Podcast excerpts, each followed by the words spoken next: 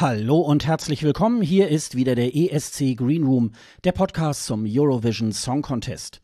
Wir befinden uns bereits in Folge 79 und wir nehmen heute am Mittwoch, den 9. März 2022 auf.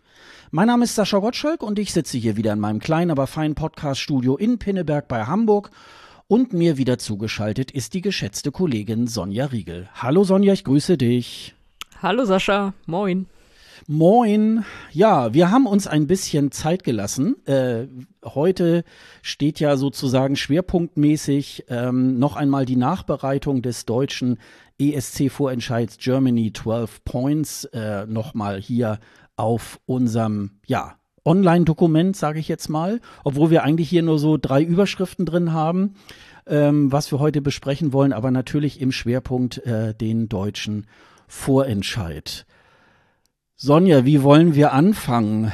Es ist ja einiges zu bereden. Ähm, gibt es etwas, was du schon sagen möchtest oder schon mal einführen möchtest zum? Ja, ich möchte mal von hinten anfangen. Ich freue mich, dass Malik gewonnen hat. Ja, genau. Malik Harris mit Rockstars ist letztendlich der Sieger gewesen.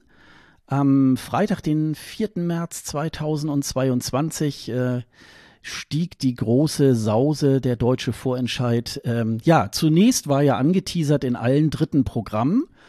Und es gab ja jetzt eine Lage ähm, mit dem Einmarsch Russ Russlands in der Ukraine, hat es äh, dann zum Anlass gegeben, da eine Charity-Sendung ähm, äh, vorwegzuschalten am Freitag um 20.15 Uhr. Äh, äh, ähm, äh, Ingo Zamperoni hat das Ganze äh, moderiert und ähm, dann hat man sich kurzerhand ja gesagt, ach Mensch, dann können wir ja den deutschen Vorentscheid danach um 21 Uhr auch im ersten ausstrahlen. Das heißt, irgendwie in zwölf ARD-Sendern, also inklusive des ersten, ähm, ist der deutsche Vorentscheid an diesem Abend ausgestrahlt worden. Das war natürlich ein ordentliches Brett. Ähm, und ja, also ähm, wie wollen wir mal anfangen? Ich glaube, wir gehen vielleicht mal äh, zunächst erstmal so in die Sendung, ähm, Sonja. Wir haben ja ähm, in diesem äh, ja, in dieser Pressevorbereitung sozusagen äh, sind uns ja diese sechs äh, Songs am 10. Februar vorgestellt worden. Und ähm, ich, also ich persönlich würde jetzt mal sagen, wir waren ja noch eigentlich ähm, einigermaßen wohl gestimmt ähm, und jetzt kam halt diese Sendung. Ähm, so jetzt mal so ganz grob. Äh, wie fandest du denn diese, diese, diesen Vorentscheid? Naja, also um es freundlich auszudrücken, er hat mich nicht wirklich überzeugt. Und das auch, also er hat mich nicht überzeugt, weil er selbst keine Überzeugung hatte. Also es ist das, was wir so oft schon gefordert haben. Ich werde es hier jedes Mal ins Mikro auch einfach nochmal sagen. So dieses Etablieren wollen eines solchen Formats das hat mir äh, in der Vorbereitung gefehlt, es hat mir in der Sendung sehr gefehlt, also so, dass man sagt, wir, wir strahlen den jetzt hier aus und das ist unser Ding und äh, würden das am liebsten jedes Jahr so machen, dass wir sagen, hier, wir präsentieren euch die Leute und eben nicht, wir haben intern ausgewählt und stellen euch vor vollendete Tatsachen. Und es war einfach, also es war keine Weiterentwicklung zu den Vorentscheiden, die wir davor schon gesehen haben für mich. Also es war jetzt nix von dem Geforderten von uns war da irgendwie drin. Das würde ich jetzt mal so einmal übergeordnet sagen. Dann hatte die Show natürlich das ja, Problem, dass sie so eingebettet wurde in diesen äh, Ukraine-Charity-Abend, den die ARD dann da so aus dem Boden gestampft hat, was natürlich eigentlich erstmal super ist. Und es war ja davor, du hast die Sendung gerade angesprochen, diese, ja, das war ja so ein Mix aus Erlebnisberichten und Spendenaufrufen und so. Da wurde dann auf einmal auch so, weiß ich nicht, eine Viertelstunde bevor der Vorentscheid anfing, der ja extra nochmal ein bisschen nach hinten verschoben wurde, war dann so, ja, und wir schalten jetzt mal rüber und hier sind die ganzen bunten Künstler und da gehen wir gleich hin und jetzt aber nochmal zurück hier zur Ukraine und so. Das war alles ein bisschen komisch, natürlich auch mit heißer Nadel gestrickt und so weiter, aber natürlich musste sich die Show dann ja auch so ein bisschen anpassen.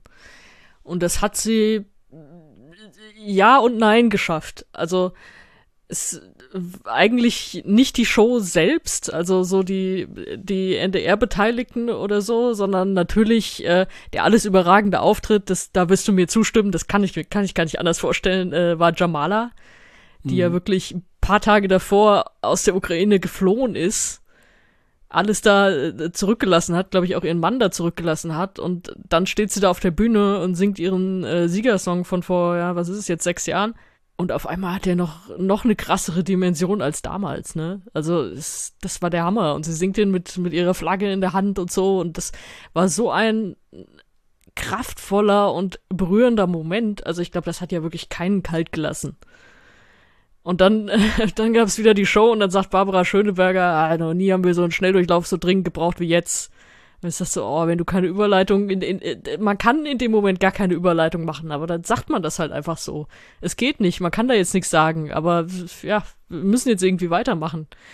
Aber dann so, das, das versuchen noch so schmissig aufzuziehen, schwer. Aber wer es dann auch wieder sehr schön gemacht hat, fand ich, war halt Malik, der einfach seinen Song da präsentiert hat, auch als, als erster an Nummer eins und der dann ja seine Gitarre so rumdrehte am Ende und da eben dieses Statement für die Ukraine auch drauf hatte, I stand with Ukraine.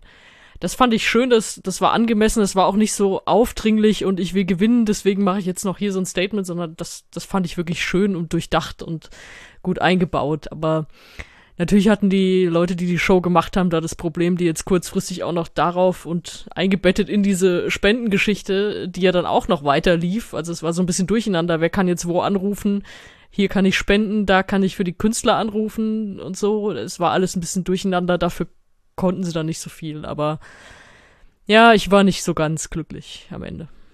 Ja, man hatte so ein bisschen den Eindruck, ähm, die, die Show ist so ein bisschen mit der heißen Nadel gestrickt gewesen. Ähm, ich, ich glaube, ähm, eigentlich war das schon eine gute Idee, sozusagen diese Charity-Geschichte vorweg auch zu machen um nicht so völlig unvermittelt, sagen wir mal jetzt so gleich nach der Tagesschau und tralala und wir sind jetzt irgendwie ganz, ganz lustig. Ähm, ich glaube aber eigentlich von der Dramaturgie her haben sie es nicht so gut umgesetzt. Ich glaube zum einen, ähm, es hat, finde ich, glaube ich, auch ein bisschen, und ich glaube, das war eigentlich bei allen äh, sechs Auftritten auch so, es hat so ein bisschen ähm, noch ein bisschen mehr Zeit für Proben irgendwie gefehlt. Ich glaube, sie haben ja erst, äh, sie haben ja, glaube ich, ich, Mittwoch, glaube ich, angefangen und Donnerstag dann nochmal sozusagen ähm, Generalprobe und dann war das ja schon am, am Samstag, äh, am Freitag und ich denke mal, wenn man vielleicht mit den Proben, ähm, jetzt mal abgesehen davon, ob der Etat dafür da ist oder nicht, ähm, hätte man vielleicht eher auch in den, in den Proben, äh, die Proben schon mal so im, am Wochenende davor schon mal machen müssen dann wären alle Auftritte auch noch ein bisschen runder gewesen. Und ich glaube auch im Vorfeld, und ich glaube, das kann man sicherlich auch äh, schon sehr gut planen, dieses Mal ich habe das so bei, bei Twitter so bei einigen auch so gelesen, äh, die dann so gefragt haben, sag mal, sind eigentlich schon die Telefonnummern irgendwie äh, durchgegeben worden? Also, wo sie es, äh, ich sag mal so 2017 bei diesem Drei-Stunden-Vorentscheid es richtig bis zum Erbrechen mit Schnelldurchlauf und so weiter und nochmal Schnelldurchlauf, haben sie irgendwie, ähm, also ich habe das irgendwie, glaube ich, mal aufgeschrieben, ich glaube, die Telefonnummern sind zweimal durchgegeben worden, soweit wie ich das äh, hier noch mir notiert hatte. Und wer jetzt so gar nicht ähm, davon äh, informiert, also ich habe das so ein bisschen, ich hatte mit meinem Vater noch ähm, das Gespräch, dass er sagte, öh, was machen denn jetzt da so diese Radiowellen? Und dann habe ich ihm das auch erstmal so erklärt. Und ich glaube, diese Erklärung, die hat da auch tatsächlich so ein bisschen gefehlt. Also ähm, das war alles nicht so, ähm, es war einerseits, ähm, ist dieses ganze Konstrukt wieder sehr komplex gewesen und dann hat man es letztendlich dann auch nicht wirklich so richtig erklärt. Und das war dann natürlich irgendwie auch noch so so so bisschen unrund. Was ich dann auch noch irgendwie halt fand, ähm, äh, das war so ein bisschen die Geschichte. Ja, müssen wir eigentlich immer so eine Klamauk-Sendung machen? Also das ging ja schon im Grunde genommen im Opening los mit Barbara Schöneberger und äh, Bülent Ceylan, wo man sich auch gefragt hat, was macht der da eigentlich, die dann so ein so ein Potpourri aus aus italienischen Popsongs gemacht haben mit so Klischees über Deutsche und wir wir schneiden unsere unsere Spaghetti. Und ähm, also das war in meinen Augen auch so ein bisschen so Kindertheater. Und das kam einfach auch im Grunde nicht lustig rüber Ich habe auch bei Barbara Schöneberger, da mache ich ja auch überhaupt gar keinen Hehl draus, dass ich sie da auch mittlerweile auch nicht mehr wirklich geeignet finde als äh, Präsentatorin. Bei ihr hatte ich auch jetzt speziell bei diesem Vorentscheid auch so ein bisschen den Eindruck, ähm, sie ist ein bisschen angeekelt schon fast von der Veranstaltung.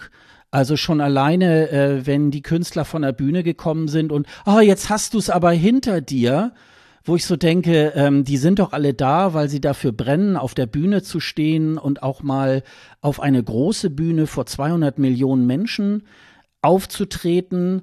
Und das war dann irgendwie alles so ein bisschen, ähm, ja, also auch, auch nicht gut getroffen. Mich hat das ein bisschen dran erinnert ähm, äh, an den Vorentscheid, den ich ja mal ähm, auch vor Ort mal besucht habe 2018. Der war ja da auch in Adlershof und schon da habe ich da so ein bisschen den Eindruck gehabt, boah, das ist irgendwie alles mit der heißen Nadel gestrickt und irgendwie auch mit mit kaum mit bisschen Liebe irgendwie auch gemacht und ähm, irgendwie ist das alles so ein bisschen, ähm, weiß ich nicht. Also es es, es hat überhaupt nicht äh, Freude gemacht. Ähm, und äh, ich, was, was ich auch noch äh, so ein bisschen deplatziert fand, war diese Talkrunde da auf dem Sofa. Ähm, ich fand noch äh, Conchita irgendwie ganz okay und ich fand noch Jane Comerford irgendwie noch ganz okay. Alles andere oder alle anderen Gäste da äh, tatsächlich Thomas Hermanns, der schon gefühlt seit 100 Jahren nicht mehr ähm, in der ESC-Welt ist, der sich ja auch davon abgewandt hat, der dann auf einmal da wieder sitzt und ähm, äh, auch dann von Grand Prix redet und so. Also das ist halt alles so ein bisschen ähm, ja, einfach, einfach nicht unterhaltsam gewesen. Ich, ich denke mal, wenn wir so den Vorentscheid 2015 kennen und, und wir viele andere solcher Vorentscheide hatten, da kann sehr, sehr viel schief gehen. Da ist Gott sei Dank, was den Song angeht, ähm, nicht so viel schief gegangen. Da gebe ich dir auch recht, Sonja. Ähm, ich hätte auch noch mit äh, Felicia Lou gut leben können. Alle anderen waren eher so, mm, und äh, über die Songauswahl, ähm, über die Songs selber können wir ja gleich auch noch mal reden. Ähm, aber das war dann wirklich alles so ein bisschen, naja. Ja, bin ich, wenn, wenn ich da, wenn ich da kurz einsteigen darf, bin, bin ich auch dabei. Also gerade dieses äh, Intro, also wirklich so jedes hinterletzte Klischee über Deutschland und Italien da nochmal reinzupacken, das ist so bäh und so, so gern, ey, Leute, lasst doch dieses, dieses Vorurteilsmist und dann auch noch irgendwas von wegen, ah, wir fahren jetzt hier mit Sandalen und so. Alter, hast du mal auf die Landkarte geguckt, wo Turin liegt? äh, ja, kannst genau. du mit genau. Sandalen hinfahren, aber es wird dir nicht so viel bringen, ja. Also es ist, wer kommt auf sowas? Und dann auch dieser Moment, in dem äh, Barbara Schöneberger irgendwann sagte, ja, das ist ja dann Michael Hunziker oder wer das dann moderieren wird wo du denkst, es steht doch längst fest, wer das moderiert. Also so dieses, so, äh, das ist mir dann auch zu viel Abstand zum ESC, der da eigentlich nicht hingehört. Also so, sich so drüber lustig machen, so, ja, irgendwer wird das schon moderieren, so nach dem Motto, vielleicht ja auch jemand, den wir hier kennen. Also, das ist so, da kann man auch irgendwie liebevoller näher dran sein. Das hat mir auch gefehlt. Also, das, da wollte ich dich nur noch mal bestärken in dem, was du gesagt hast eben. Ja, weil ich halt auch sehe, äh, wir kommen ja nachher noch dazu, ähm, äh, auch Dänemark und auch äh, Frankreich hatte am letzten Wochenende einen Vorentscheid und ähm, äh, da war es überhaupt nicht klamaukig. Und ich finde immer so, wenn, wenn das so gar nicht, äh, wenn das so gar nicht funktioniert, also ich glaube, da, da, schau, da wollen sich die Deutschen immer so ein bisschen das von den Schweden abschauen, die dann so ein bisschen so kleine Sketche machen und so. Aber das ist einfach auch da alles äh, bisschen besser, weil sie einfach bessere Präsentatoren haben, weil sie auch dort im, beim Fernsehen Leute haben, die auch wirklich was davon verstehen und dann finde ich, sollte man so eine Show lieber ein bisschen ernsthafter machen. Man muss es ja nicht unlustig machen oder äh, super bierernst. Aber man muss es dann nicht so auf so eine Klamaukschiene dann irgendwie halt auch machen. Und das, äh, das denke ich, das, das war, das war wirklich auch ähm, sehr, sehr schade und ähm, ich fand auch noch das Medley irgendwie noch ganz, äh, noch ganz äh, stimmungsvoll mit Jane Comerford, mit Conchita, mit, mit Gitte. Die haben, äh, also Jane Comerford hat No No Never gesungen, ähm, Conchita hat Euphoria und dann haben alle drei nachher ein bisschen Frieden gesungen. Ich hatte noch ähm, so bei mir gedacht, äh, ach so, ist äh, Nicole nicht ans Telefon gegangen oder warum hat man da Gitte? Also Ähm, Gitte finde ich eine tolle Künstlerin. Ich hatte aber da auch so ein bisschen den Eindruck, sie war so ein bisschen von der Rolle. Also ich weiß nicht, ob sie äh, äh, jetzt ganz kurzfristig da noch engagiert worden ist. Ähm, war so, aber das war dann auch wieder so ein bisschen, das war sehr stimmungsvoll. Dann war die, dann war das Medley fertig und Barbara Schöneberger schreit dann nochmal, und jetzt alle! Und das war so ein bisschen so, oh nee, bitte nicht, ne?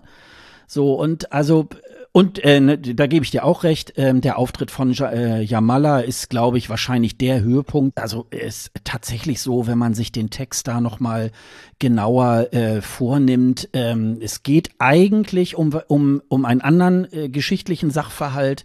Und aber es ist halt, es passt also wie die Faust aufs Auge im wahrsten Sinne des Wortes. Es gibt ja auch noch so ein, so ein Interview, was, äh, was sie bei Eurovision.de noch mit ihr geführt haben. Und man sieht ihr auch tatsächlich auch die Spuren dieser Flucht auch an. Ähm, also man konnte das ja auch, sieht ja auch Instagram-Stories dann auch veröffentlicht da während ihrer Flucht und so. Also das ist schon bitter. Also ähm, da war man noch mal ganz nah an diesem an diesem Konflikt und ähm, man kann ja jetzt auch sehen die ähm, äh, Kalush Orchestra, die sind ja jetzt auch im Moment äh, militärisch da gerade unterwegs, hat man jetzt auch schon einige Fotos äh, von denen gesehen. Also das, äh, das ist schon alles sehr, sehr nah und also sehr, sehr schlimm und ähm, ja, also das war leider, leider nichts und ähm, ich muss am Ende äh, jetzt so von der Bewertung der Show eigentlich sagen, ich finde es eigentlich ganz, ganz schade, dass äh, das erste deutsche Fernsehen es nicht schafft, im Jahre 2022 da wirklich eine adäquare äh, Show hinzustellen, die nicht äh, plump daherkommt, die unwitzig äh, dabei rüberkommt und auch so völlig so ähm, also man, es, es ist ja immer in diesem Unterton, na mal sehen, ob wir wieder letzter werden. Das fehlt eigentlich nur noch. Ja, und äh, ich finde aber, also so manche Sachen sind dann auch wieder so leichter verzeihlich, weil ich finde, man kann daraus auch lernen. Also jetzt zum Beispiel, wir haben es noch nicht angesprochen, aber es käme wahrscheinlich gleich eh, diese Punkteverkündung von den Popwellen. Also wo dann wirklich irgendwie so einer nach dem anderen äh, im Grunde dieselbe Punktzahl einfach nur verkündet hat und man dachte, ihr wollt ihr uns jetzt verarschen, was ist denn da los? Aber natürlich, okay, irgendwie ist es auch wieder fast logisch, dass du sagst, ja, das sind halt da die Popwellenhörer und da die Popwellenhörer, so unterschiedlich sind die halt nicht. Und dann gibt's so ziemlich bei allen dieselbe Punktzahl, die zu verkünden ist. Also dass man da sagt, das muss, müsste man ja, wenn man diese Art beibehält, dass es über die Popwellen gewählt wird, müsste man da ja sagen, okay, das müssen wir eigentlich irgendwie anders machen, weil diese Punktevergabe, die war ja echt irgendwann eine Farce. Also, das, wenn dann jeder dasselbe vorliest, die kamen sich ja auch selbst blöd dabei vor, das hat man ja auch gemerkt. Ähm, das ist sowas, da würde ich sagen, okay, daraus lernt man, das macht man einfach beim nächsten Mal anders. Also so Sachen, da würde ich nicht sofort alles aufgeben wollen. Auch wenn ich dir mit vielem jetzt recht gegeben habe. Ja. ja, ich sag mal, die äh, wahrscheinlich tatsächlich die Grundstruktur könnte man natürlich so lassen. Es ist aber halt eben inhaltlich ähm, so, ich sag mal, diesen ganzen Klamaukram nehmt bitte raus äh, und macht da lieber einen ordentlichen Auftritt am Anfang.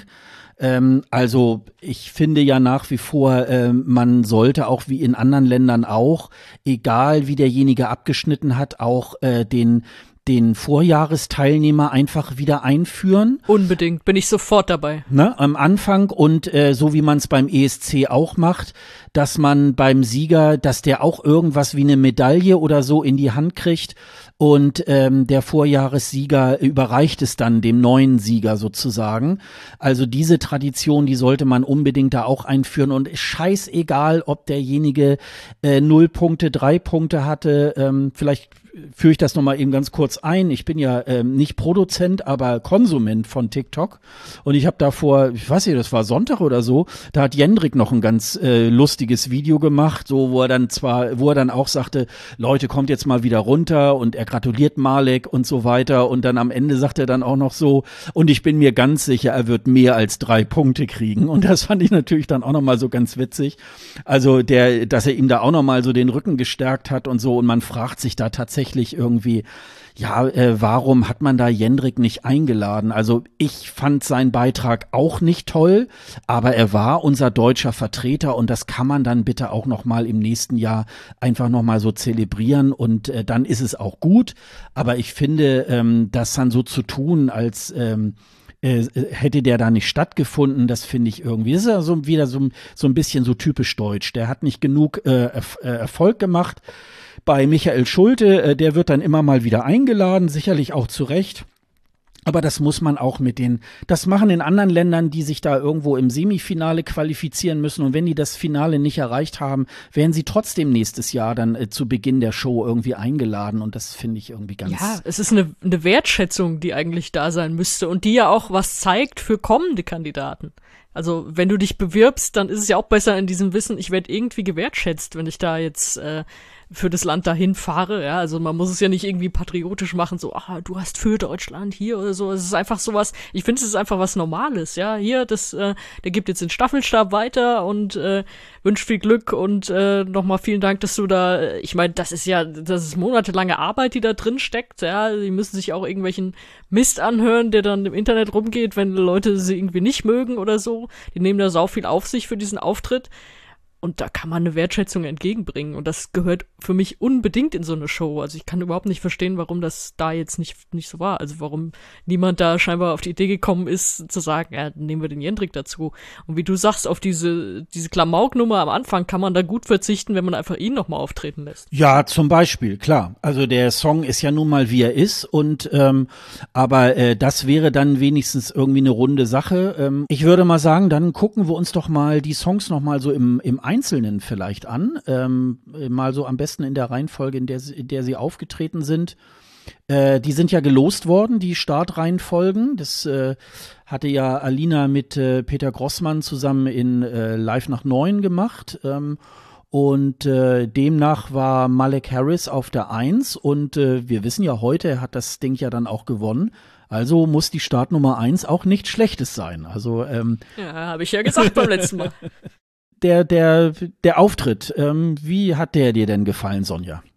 Oder nicht gefallen, weiß ich ja. Ja, er hat mir schon äh, größtenteils gefallen. Erstmal äh, hat man ja, glaube ich, in dem in meinem Interview mit ihm auch gehört, dass ich nicht so überzeugt davon war, dass er das wirklich so auf die Bühne stellt, wie er normalerweise auftritt. Also er ja mit der Loopstation und spielt das alles selbst für sich ein und so er hat's ja jetzt doch so umgesetzt. Also er sitzt ja dann, äh, erst sitzt er da und haut da in die Tasten und dann äh, steht er auf und dann macht er so ein bisschen die Drums und dann danach kommt dann die Gitarre und alles. Er hat's ja schon so aufgebaut, wie er auch live auftritt. Ich finde, es kam auf jeden Fall so, ja, authentisch ist immer so ein scheiß Wort, aber genauso kam es rüber, weil ich ihn einfach auch genau so live schon gesehen habe. Man hat auch gemerkt, er fühlt sich wohl in dieser Art zu spielen. Das kam für mich auf jeden Fall rüber. Bisschen schwierig fand ich, dass man dieses Lupen, glaube ich, als Fernsehzuschauer nicht richtig wahrgenommen hat. Also weil er, er drückt, glaube ich, bevor er, äh, bevor er aufsteht, drückt er diese Taste an der Loopstation und man kriegt aber nicht richtig mit, wenn man nicht weiß, was er da macht, was er da macht. Und dann steht er auf und diese Musik läuft weiter, obwohl er da, obwohl er da gar nicht mehr sitzt. Das ist so ein bisschen so ein Moment, der, glaube ich, schwierig zu erfassen ist noch. Also da würde ich mir wünschen, dass sie den äh, leichter greifbar machen, wie auch immer sie das tun, dann für später auf der Bühne beim großen Auftritt. Ansonsten fand ich, man hat ihm krass angemerkt, dass es, dass er genauso weiß, dass er weiß, was er da macht, dass er genauso immer auftritt, dass ihm dieser Song auch was bedeutet, also auch mit diesem äh, Rap-Part, der dann kommt, der ja so richtig kräftig dann rausgeht, das finde ich, hat er da super hingenagelt. Also da, da kam ja super viel rüber.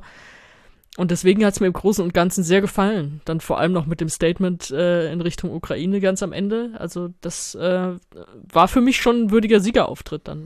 Ja, ja also mit dem mit dem Statement finde ich auch. Ähm, äh, also ich fand es ein bisschen zu viel und ich glaube, ähm, das macht, glaube ich, auch Sinn, wenn er sich da in Turin äh, noch so ein bisschen äh, wenn er das so ein bisschen downsized. Also ich glaube, so dieses mit dem Keyboard, der Gitarre, der Loopstation, das ähm, ist einfach, weil man auch weiß, das ist äh, Halbplayback und ähm, das ist halt nicht äh, live da irgendwie halt erzeugt würde ich diesen Eindruck auch nicht unbedingt auf der Bühne wirklich auch so weiterhin dann auch erwecken. Also es war auch, ähm, ich, ich fand's, ähm, ich fand's so vom Ablauf in dem Auftritt nicht ganz so flüssig irgendwie, ähm, wie du das jetzt fandest. Ähm, äh, ich habe aber äh, auf jeden Fall war auch stimmlich, gesanglich, äh, war gut auf der Höhe.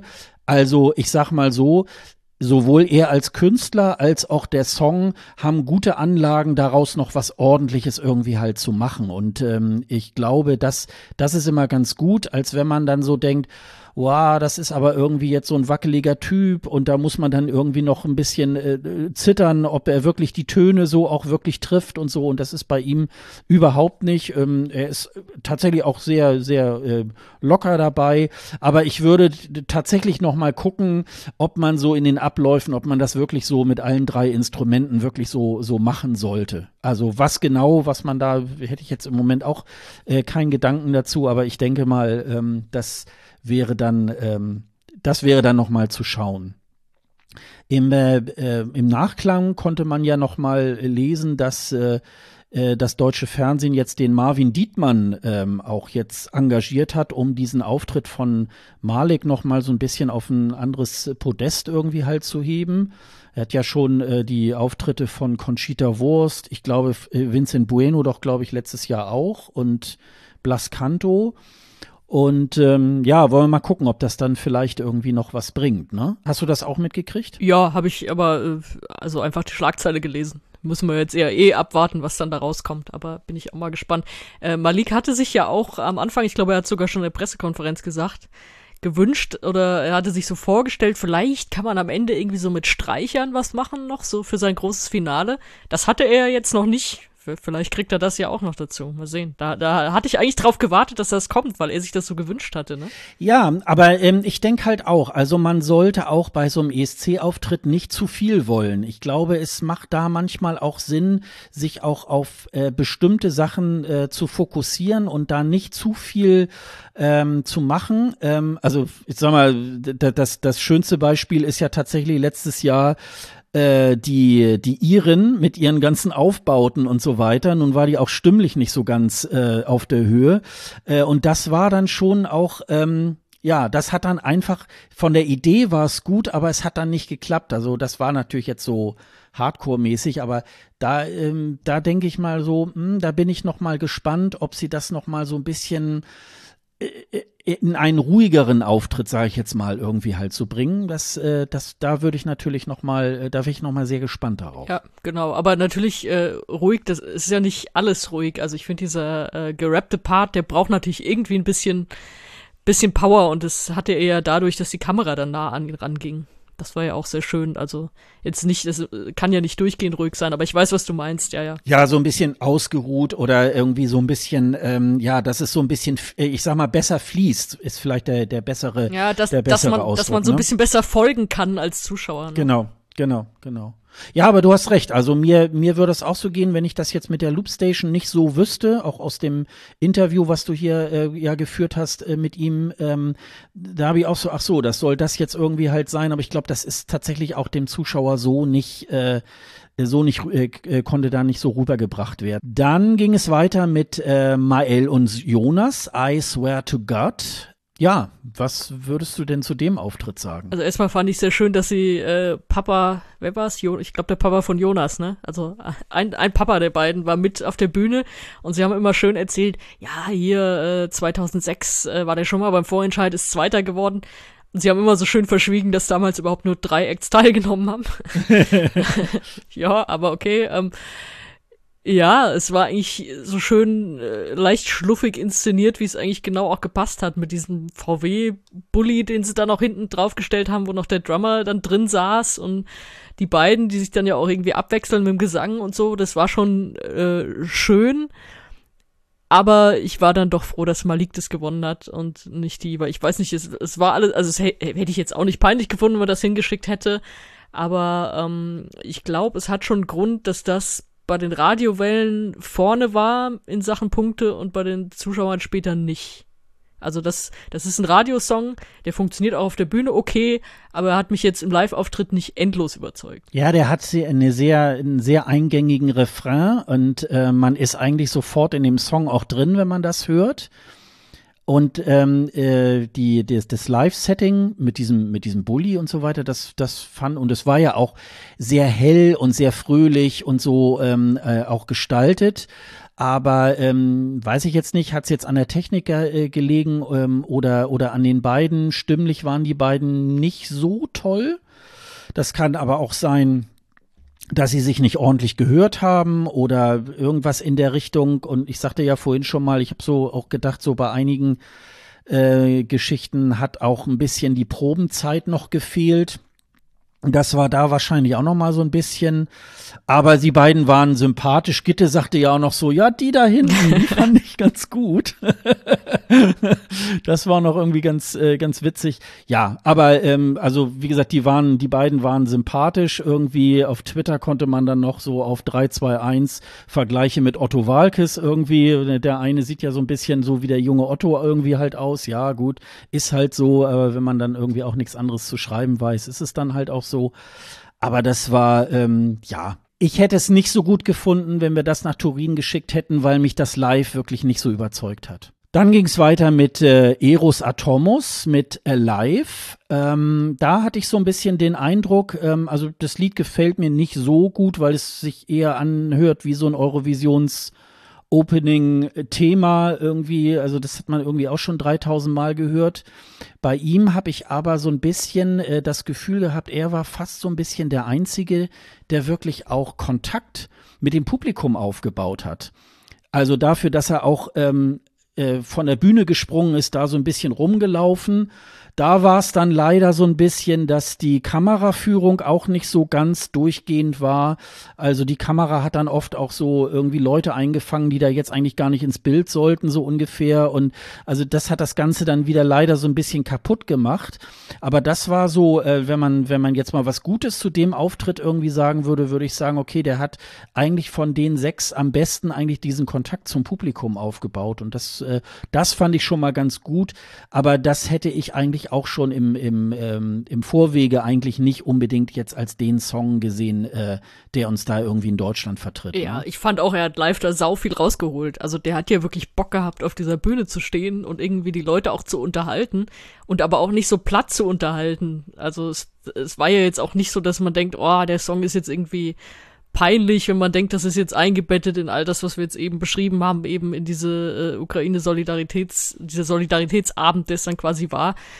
Und äh, selbst da hat es stimmungsmäßig gut reingepasst irgendwie. Also das, ich fand, er hat es super schön gemacht. Also dann auch wirklich, wie du sagst, er läuft da los und springt irgendwie da aufs Sofa von diesen komischen ja, wir wissen ja noch nicht mal, wie wir sie bezeichnen sollen, die Jury oder Experten oder so und fängt da an zu Headbangen mit Bülent Ceylan und läuft noch weiter ins Publikum. Vielleicht war die Kamera da auch gar nicht drauf vorbereitet. Also das, das wirkte ja alles irgendwie so, ja, spontan und ach, ich habe jetzt, habe jetzt hier Bock und so. Ich finde, der hat da viel rausgeholt, weil ich es genauso sehe wie du und wir hatten es auch, als wir die Songs hier einzeln besprochen haben als Song an sich so überzeugt er mich auch nicht. Finde ich, finde ich das auch eher, ja, ja, ist halt als Thema irgendwie dann auch langweilig, aber was er da für eine Show hingestellt hat, das äh, war schön. Das, also ich hatte irgendwie Spaß, drei Minuten lang ihm dazu zu gucken. Ja, und dann äh, kam Emily Roberts mit äh, Soap. Was ist da denn passiert? Ja, was passiert ist, ich glaube, man konnte es gut sehen und sie hat es ja auch später beschrieben. Äh, es gab ganz viele Seifenblasen, die so irgendwie wahrscheinlich so aus der Windmaschinenrichtung, also sie sind ja so in Richtung Bühne geflogen. Und als sie mit dem ersten Refrain, glaube ich, zu Ende war, kam eine Seifenblase genau auf sie zu. Und sie hat das gesehen und äh, sofort angefangen zu strahlen und hat die dann so mit ihrem, glaube ich, mit dem Zeigefinger so platzen lassen. Und dann war sie da so in dieser Seifenblasennummer drin, dass sie ihren Text vergessen hat vom Anfang der zweiten Strophe. Und dann aber auch äh, ziemlich lange blank dastand. Also es war nicht so, dass es dann so eine halbe Zeile war, sondern es war eigentlich sehr lange. Es waren mehrere Zeilen. Und sie fing dann auch irgendwie an, so ein bisschen vor sich hin zu fluchen und so, ah, damn, mm, mm, mm. also sie ging dann auch nicht mehr zu überspielen. Und da war natürlich der Auftritt so weit hinüber. Also sie hat sich da, irgendwann ist sie wieder reingekommen, zum Glück ist sie wieder reingekommen. Es hätte ja auch sein können, dass der Blackout einfach aufs ganze Lied dann ausstrahlt, aber so beim Refrain war sie dann wieder da, zum Glück. Aber da hat man wirklich so mitgelitten. Also gerade auch, weil sie hat ja dann später im Interview gesagt und aber das war ja auch schon vorher irgendwie klar, sie hat halt wirklich ADS und du hast mir dann, glaube ich, danach auch geschrieben, äh, dass du dir jetzt vorstellen kannst, wie mein Interview mit ihr war. weil, weil das kann man ja dazu sagen, ich hatte ja diese zwei Interviews gemacht, einmal mit Malik und einmal mit Emily. Und die haben wir ja beide dann so auf gut 20 Minuten geschnitten. Und bei Malik habe ich, glaube ich, irgendwie so eine halbe Antwort rausgeschnitten, damit das nicht zu lang war an irgendeiner Stelle. Aber das war mehr oder weniger so ein One-Take und mit Emily, da war, glaube ich, die Aufnahme 35 Minuten lang oder so. Und da war aber hin und her und hier nochmal Geräusch und da wieder umgesetzt und ach, jetzt kommt hier gerade ein Paket an und so, also es war wirklich, das, das war doch irgendwie nochmal anders. Und da hat man das auch so ein bisschen gemerkt mit diesem äh, ADS, was ja, ich meine, ist ja nichts Schlimmes, aber ähm, ja, es ist hier halt in dem Moment zum Verhängnis geworden und da hat man dann wirklich so mitgelitten. Und das war auch der einzige Moment, wo ich dachte, vielleicht äh, war es jetzt gut, dass da Barbara Schöneberger irgendwie stand, weil natürlich dieses, du hast es schon gesagt, dieses, ah, du hast es hinter dir, das nervt so ein bisschen, aber dass sie dann gesagt hat, irgendwie so, ich frage mich eigentlich, warum das nicht öfter passiert und äh, alles gut und so viel Text, wie ihr da immer habt und so. Ich fand, sie hat sie da, glaube ich, einigermaßen gut durchgebracht in diesem Interview danach. Übrigens, diese Interviews danach, wo ich gerade, ich gerade selber dran denke, fand ich auch ein bisschen schwierig. Also so, dass sie hat ja quasi die Leute direkt von der Bühne geholt und interviewt und die waren teilweise noch außer Atem oder halt gerade noch Bühnenadrenalin sozusagen und dann müssen sie schon ins Mikro reden, wie es war und so. Das fand ich auch ein bisschen zu anstrengend beim Zugucken so generell. Aber dass Emily da so mehr oder weniger abgeholt wurde von ihr und dann auch nochmal sagen konnte, so ja, ich habe ADS und da kam diese Seifenblase und ja, auf einmal war es weg. Das hat sie dann im Nachhinein nochmal sympathisch gemacht, auch wenn man wusste, dass sie jetzt damit dann nicht viele Punkte holen wird. Aber das kennst du ja auch vom Fußball, ne? So, wenn dann nach dem Spiel, Mensch, wo hat's woran hat's denn gelegen? Warum sind denn keine ja, Tore gefallen? So ja, jein, aber, ne? aber weißt du, selbst da ist es ja so, dass äh, die Spieler gehen dann erstmal in die Fankurve und bedanken sich oder klatschen erstmal miteinander ab oder so.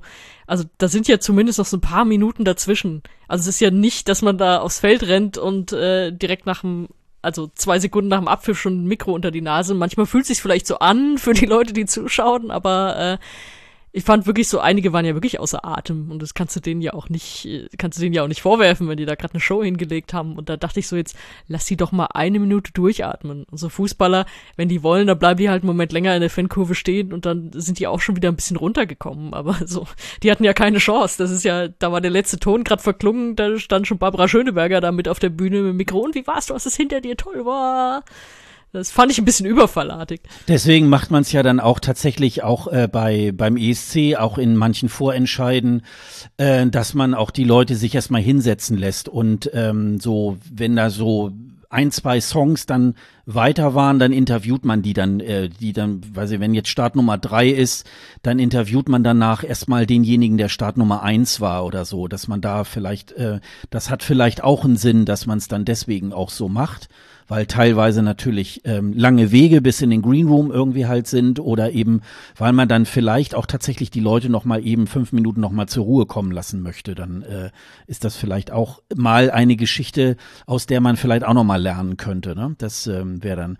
Ja, ich habe es leider, äh, als ich dann gesehen habe, musste ich sagen, ähm, abgesehen vom Song, den ich äh, auch okay finde, ähm, den hätte ich mir auch ähm, beim ESC vorstellen können. Da habe ich nur so gedacht, ja, ähm, es war dann der der der Patzer war, glaube ich, so lang. Ähm, da hätten wirklich alle anderen fünf so grottig sein müssen, dass man gesagt hat, oh, dann müssen wir die aber mal schicken, obwohl ähm, die jetzt den Aussetzer hatte und ich habe so gedacht, ja, das war's dann wohl leider, ne? Das ist halt, das ist die Aufregung, das ist wahrscheinlich diese Ablenkung mit der mit der Seifenblase. Ähm, ich fand es sehr, sehr schade. Das war so dieser Fremdschämen-Moment, ne, wo man so denkt, oh nee. Also es ist so, als wenn man selber gerade auf der Bühne steht und sagt, ach, wie scheiße, das ist ja irgendwie so, so lange drauf hingearbeitet, irgendwie macht man sich da vielleicht auch nochmal Gedanken. Ähm, ja, die ihre Tänzer waren ja da auch in so einer ja, imaginären äh, Luftblase da irgendwie oder überdimensionalen Luftblase. Ähm, und äh, das, da hat man sich ja sicherlich auch vorher mal Gedanken gemacht und so. Und das ist dann plötzlich in den Sekunden auf einmal alles weg. Ja, ist scheiße. Kann halt passieren, aber jetzt gerade auch unter den Vorzeichen, unter denen der äh, Vorentscheid jetzt stattgefunden hat, ne, wenn die vorher schon so viel Hass abbekommen haben, dann kannst du dir natürlich vorstellen, wer ihr da jetzt wieder alles ins DM-Fach kotzt, äh, ja, hä, du dürftest da auftreten und so. Ja, das kann sein. deswegen ja. äh, tat's da noch mal mehr weh, wenn man dachte, ey, nein, jetzt, jetzt äh, gib doch nicht diesen Volltrotteln dir wieder Futter mit sowas, ne? Also ja, meine Güte, kann passieren, ist halt, ähm, ja, weiß sie ja selber, ist halt echt dumm gelaufen. Ja, und dann ging es weiter mit äh, Felicia Lou, Anxiety. Und ähm, das war eigentlich so meine zweite Favoritin eigentlich, ähm, neben äh, Malik Harris. Ähm, der auf den Auftritt fand ich schon ähm, äh, schon sehr gelungen und ähm, der hatte schon nicht mehr so viel Dinge, wo man jetzt gesagt hätte, ähm, ja, da hätte man jetzt auch hier noch mal was verbessern. Da noch, sie ist mit, mit Tänzern aufgetreten. Ähm, da waren halt so etwas äh, höhere Wände, hinter denen sich die ähm, Tänzer immer versteckt haben, wenn sie ihre, ihre Solo-Einlagen äh, dann hatte und wenn es dann wieder in den Refrain irgendwie halt ging, sind die wieder hervorgetreten und haben mit ihr dann getanzt und das eigentlich auch schon sehr professionell, also muss man schon sagen bei Felicia, sie hat halt immer wieder das Problem, das war ja auch schon damals, als sie 2017 bei dem Vorentscheid angetreten ist, alle Welt schreibt, ah, das ist wie Lena. Und ähm, das ist natürlich dann auch immer so ein bisschen, wenn man das dann, ähm, ja, wenn man, wenn man den Song nicht gut findet oder wenn man sie nicht gut findet, dann sucht man das natürlich äh, und, und gräbt das irgendwie immer so ein bisschen auf, was ich ein bisschen, bisschen schade finde. Ähm, aber das, wie gesagt, das wäre für mich meine, meine zweite äh, heiße Kandidatin irgendwie für die, für das Ticket nach, nach Turin gewesen. Und ähm, es hat mich auch äh, live äh, schon sehr ähm, überzeugt. Und ähm, ich hätte, ich hätte ohne, ohne zu zögern, hätte ich gesagt, ja, die, die hätte ich sonst da auch tatsächlich in Turin gesehen. Wie geht's dir dabei, Sonja? Ja, äh, ähnlich. Ich dachte auch, na gut, ähm, wenn sie es jetzt wird, kann ich auch damit leben. Es ist, wie du gesagt hast, auch schon ein äh, ausgeklügelter Auftritt da mit diesen Spiegeln und dieser Choreo und allem. Äh, ich fand trotzdem, dass es weniger Höhen und Tiefen hatte als Malik. Also einerseits im Auftritt, andererseits äh, auch im Song an sich. Deswegen bin ich jetzt mit der Wahl schon so zufrieden und weiß nicht, ob der Track jetzt so hängen geblieben wäre in einem ESC-Auftritt, wie es der andere jetzt hoffentlich tut. Also von daher, ja, hätte ich mit leben können, aber ich war jetzt auch nicht krass geschockt, dass der es nicht geworden ist. Und wir haben ja jetzt schon so den, die ein oder andere Aussage direkt nach dem Auftritt gehabt. Bei ihr war es auch nicht so gut, glaube ich, dass sie da von der Bühne kommt und dann, ja, worum geht's in dem Song? Dass sie, boah, ich habe total krass Social Anxiety. Da denkt man ja als Zuschauer auch erstmal so einen Moment so, ja, dann sollen wir dich jetzt in den Riesenzirkus nach Turin schicken. Also natürlich alles alles okay, ja, verstehe versteh ich, geht mir ja ähnlich und so, ja, aber ich, diese Aussage in dem Moment vielleicht jetzt nicht die glücklichste gewesen. Also das kam, kam dann auch noch dazu. Ähm, ja, ist ein guter Popsong und hätte man schicken können. Ist jetzt aber auch kein Skandal, das nicht zu schicken. Ja, aber vielleicht ist sie ja noch mal so eine Kandidatin, die auch noch mal ja, das dritte Mal das ist sowieso antritt. Man, das, das ist erstmal das gucken, ne? die richtig gute Nachricht finde ich an ihrer Teilnahme, dass das jetzt mal endlich jemand war, die gesagt hat, weißt du, ich habe da Bock, ich bewerbe mich da nochmal. Ich, ich komm, hab, bin da zwar einmal in Anführungszeichen gescheitert oder habe jetzt einmal nicht gewonnen, als ich teilgenommen habe, aber ich will es einfach nochmal probieren. Also das, das ist ja so das, was, was wir auch immer denken, ah, das, das bräuchten wir bei uns ein bisschen mehr als in anderen. In anderen Ländern ist es ja gang und gäbe. Manchmal ist es auch schon zu viel, dass man denkt, da besteht so ein Vorentscheid irgendwie nur noch aus Leuten, die entweder schon mal da waren oder die, also die schon mal beim richtigen ESC waren oder die schon hundertmal im Vorentscheid waren aber dass man doch, dass man da nicht so rausgeht und sagt, ich bin jetzt Verlierer und nie wieder und so und ich bin da verbrannt, sondern eben nicht und ich komme noch mal wieder und ich habe vielleicht noch einen besseren Song, einen besseren Auftritt und schaff's dann vielleicht. Also das, deswegen fand ich das ein super Zeichen, dass sie überhaupt dabei war. Ja, und sie hat sich ja auch äh, tatsächlich weiterentwickelt zu dem Auftritt von vor fünf Jahren. Also den hatte ich mir auch noch mal im Nachklapp noch mal angeguckt, habe ich so gedacht, ja gut, das war jetzt auch, die ist ja glaube ich auch gleich in der ersten Runde rausgeflogen und da war das jetzt auch wirklich dann auch eine Steigerung. Gut, sollte man ja auch dann bei so einem Künstler dann nach fünf Jahren auch äh, schon tatsächlich erkennen können. Und wer weiß, wozu es gut ist, ähm, dass sie jetzt noch nicht weitergekommen ist. Vielleicht kommt sie noch mal mit einem Knaller-Song und dann schicken wir sie irgendwie halt zum ESC. Das weiß man ja alles nicht, ne? Also jung genug dafür ist sie ja noch und ähm, also das kann man, ähm, das kann man wirklich schon sehr, sehr gut machen.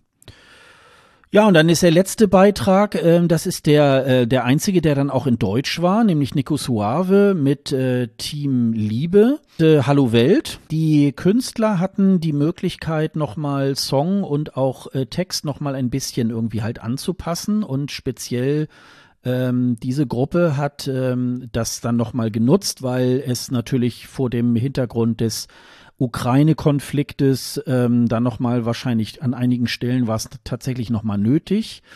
Also man hat ja jetzt so ein bisschen den Vergleich auch gehabt äh, textlich. War das eine Verbesserung, Sonja? Ach, also ich fand den Song von Anfang an nicht gut und der wurde für mich dann auch nicht besser. Es ist natürlich, es gibt äh, zwei Dinge, die man zu dieser Textänderung jetzt sehen muss. Also die eine Seite ist der Contest, also in dem Fall der Vorentscheid. Da war es natürlich kacke, das zu ändern. Also, dass du sagst, vor allem, weil der ja schon 50 Prozent äh, Stimmen äh, gab's ja über die Radiowellen und in den Radiowellen ist der ja gelaufen mit seinem ursprünglichen Text. Und dann kommst du mit was, und da ist ja wirklich nicht viel Text von dem alten übrig geblieben, dann kommst du mit was, was eigentlich mehr oder weniger komplett anders ist inhaltlich und stehst dann da auf der Bühne und kriegst dann dafür die anderen 50 Prozentpunkte. Das finde ich sehr fragwürdig. Natürlich ist es von den Regeln her völlig in Ordnung, weil kannst du ändern, wie du willst. Du musst es dann nur, wenn du es bei der EBU eingereicht hast, dann darfst du es nicht mehr ändern. Von daher ist es ja regeltechnisch fein, aber äh, so finde ich es dann doch ein bisschen fishy, so im, im Zuge des Contests. Aber, und das ist das Zweite, natürlich eingebettet in diese Show, die dann auf einmal diese Solidaritätsshow ja wurde und auch werden musste, da war es dann natürlich ein bisschen angemessener. Angemessener jetzt auch nur im Sinne von, die alte Version wäre scheiße peinlich gewesen. Und das war die meiner Meinung nach vorher halt größtenteils auch schon. Also ich habe mich da schon unangenehm berührt gefühlt, als das am 10. Februar rauskam und da war die Ukraine ja noch nicht äh, mitten im russischen Krieg gefangen. Aber selbst da fand ich schon unangemessen zu sagen, ey, hallo Welt, warum so down? Was ist mit den negativen Vibes? Gebt ihr noch nicht so viel Raum? Oder was weiß ich, wie das am Ende war. Ich hab's, ich will das gar nicht mehr meinem Kopf haben. Aber so, stell dir mal vor, die stehen da auf der Bühne und, äh, weiß ich nicht, Jamala ist da irgendwie äh, 20 Meter von denen weg und die singen, yo, warum so down? Ja, denkst du dir auch, ey, hallo, geht's euch noch gut? Ja, aber es war auch vorher schon, ich meine, wir hatten vorher auch schon eine Pandemie, die, was weiß ich, wie viele Millionen Leute dahin gerafft hat und äh, Krieg an verschiedenen Stellen der Erde und dann kommen die mit so einem, ja, mit so einem gesungenen Influencer-Instagram-Post. Das war mir davor schon nicht geheuer. Und es war einfach, ja, sie haben es so ein bisschen, für meine Begriffe, so ein bisschen entschärft, um halt besser in diese Show zu passen. Aber das, ich fand es trotzdem immer noch fürchterlich und es war, wäre wirklich der einzige Track gewesen, bei dem ich mich dann mehr oder weniger abgewendet hätte, wenn der gewonnen hätte. Also das ist, da kann man ja dann auch wieder, weißt du, da hieß es dann auch wieder, ja, der NDR will den irgendwie nach vorne pushen oder wie auch immer. Am Ende gab es ja trotzdem wohl Leute, die dafür angerufen haben, die sich davon ergriffen gefühlt haben. Also die haben ja durchaus Televoting-Punkte dann ja auch bekommen. Also das ist ja dann nicht der NDR, sondern das sind dann Leute, die das irgendwie sehen und es ergreifend finden. Muss es halt auch geben, scheinbar. Aber ähm, nee, ich war ganz, ganz froh, als ich glaube so bei der Punkteverkündung, so beim drittletzten, zweitletzten oder so, als sie dann da von der Spitze gestoßen wurden, da, da ist mir erstmal sehr viel, sehr viele Steine vom Herzen gefallen, dass wir das nicht nach Turin nehmen müssen. Also sorry, das ist, ich will auch gar nicht so böse klingen eigentlich, aber das ist, das hätte ich unangemessen, un unangenehm gefunden. Und das letzte, und da bin ich jetzt wieder bei Sachen, die äh, nach dem Auftritt gesagt wurden. Mir ist es gar nicht so richtig aufgefallen, wahrscheinlich auch durch die Textänderung, dass Nico Suave ja auch einen äh, Texthänger hatte. Der war nicht ganz so lang wie bei Emily. Ja. Aber der ist ja. mir tatsächlich gar nicht so wirklich aufgefallen. Der hat dann so ein bisschen vor sich hingemurmelt einen Moment. Äh, ja, aber äh, und er hat den dann nochmal so betont im Nachgespräch mit Barbara Schöneberger. weil sie meinte so, ah, war doch gut. Und er sagt dann so, ja, na ja, ging so und so. Also vielleicht hätte er den auch gar nicht nochmal so thematisieren sollen. Dann hätten es wahrscheinlich auch weniger Leute gemerkt.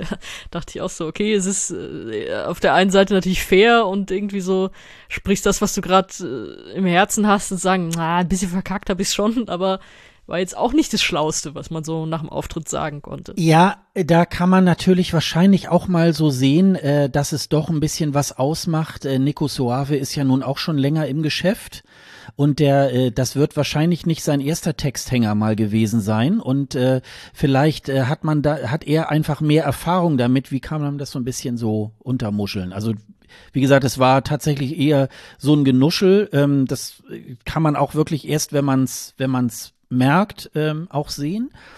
Ähm, das einzige, äh, also mir hat's auch nicht gefallen und da wäre ich auch tatsächlich ein bisschen enttäuscht gewesen, wenn die tatsächlich zum ESC gefahren wären, weil ich einfach sowohl den alten wie auch den neuen Text einfach nicht gut finde. Was ich aber auch sagen muss, das hatte glaube ich Conchita irgendwie halt angesprochen, ähm, dass insbesondere auch die beiden Mädels ähm, auch äh, wirklich, die, also diese, diese Mehrstimmigkeit da irgendwie in diesem, äh, bei diesem Gesang, das war wirklich perfekt. Also das, äh, das ist auch nicht so super einfach. Und trotzdem war es dann aber einfach kein besonders guter Song. Und deswegen, das, das verlor sich dann da auch so ein bisschen. Ich glaube, Thomas Hermanns hat ja auch nochmal, oh ja, das, das passt am besten in die Zeit und so. Ähm, und das ist natürlich, ähm, ja, und ich finde das ein bisschen zu doll. Also ähm, man muss jetzt nicht versuchen, äh, extra zu punkten, nur weil jetzt irgendwo hier in Europa auch ein Krieg ist und wir wollen uns da jetzt so äh, über so ein Lied so solidarisch zeigen. Das finde ich dann äh, tatsächlich auch ein bisschen too much. Ähm, so, das, das, das hat mir dabei tatsächlich auch nicht so, nicht so wirklich da irgendwie halt auch gefallen. Ja, aber ansonsten, ich glaube auch, ähm, wir haben da mit Malik Harris da jetzt auch tatsächlich auch den, ähm, den besten Kandidaten da auch ausgewählt. Was sagen wir denn jetzt so insgesamt zu, zu diesem ganzen Vorentscheid? Also ähm, vielleicht auch mal so ähm, äh, vor dem Hintergrund, wie haben Sie es denn umgesetzt, Sonja? Haben Sie es gut umgesetzt, haben Sie es schlecht umgesetzt? Ja, das ist ja das, was wir jetzt am Anfang schon besprochen haben. Also da war schon durchaus noch sehr viel Luft nach oben. Aber ich bin ja nach wie vor froh, wenn es überhaupt einen Vorentscheid gibt. Und ich wäre froh, wenn sie das jetzt so als äh, Kickstart irgendwie nehmen, um den weiterzuentwickeln. Das war noch nicht so richtig zu hören, das hat mich so ein bisschen traurig gemacht. Ähm, ich habe ja auch äh, vorab, also es war zwei Tage davor, habe ich mit Alex Wolfslast gesprochen über Zoom und habe da auch gefragt, so wird das jetzt sozusagen mal der Anfang von einer Show, die man etabliert und es war eigentlich genau das, was wir seit sehr vielen Jahren zu hören bekommen. Ja, wir werden dann, wenn es nach dem 14. Mai, werden wir uns dann besprechen und mal sehen und so. Also das, ach, das fehlt mir immer noch, dass man sagt so, ja, und äh, damit arbeiten wir jetzt. Und natürlich gibt's Verbesserungspotenzial, das sollte es ja im Zweifel immer geben. Wenn man das sieht und das noch weiter irgendwie ausmerzt, dann kann man da schon irgendwann noch was draus machen diese Überzeugung kam für mich weder in der Show rüber, noch in dem, was wir jetzt vorab besprochen haben. Ja. Ja, ach, schade, schade.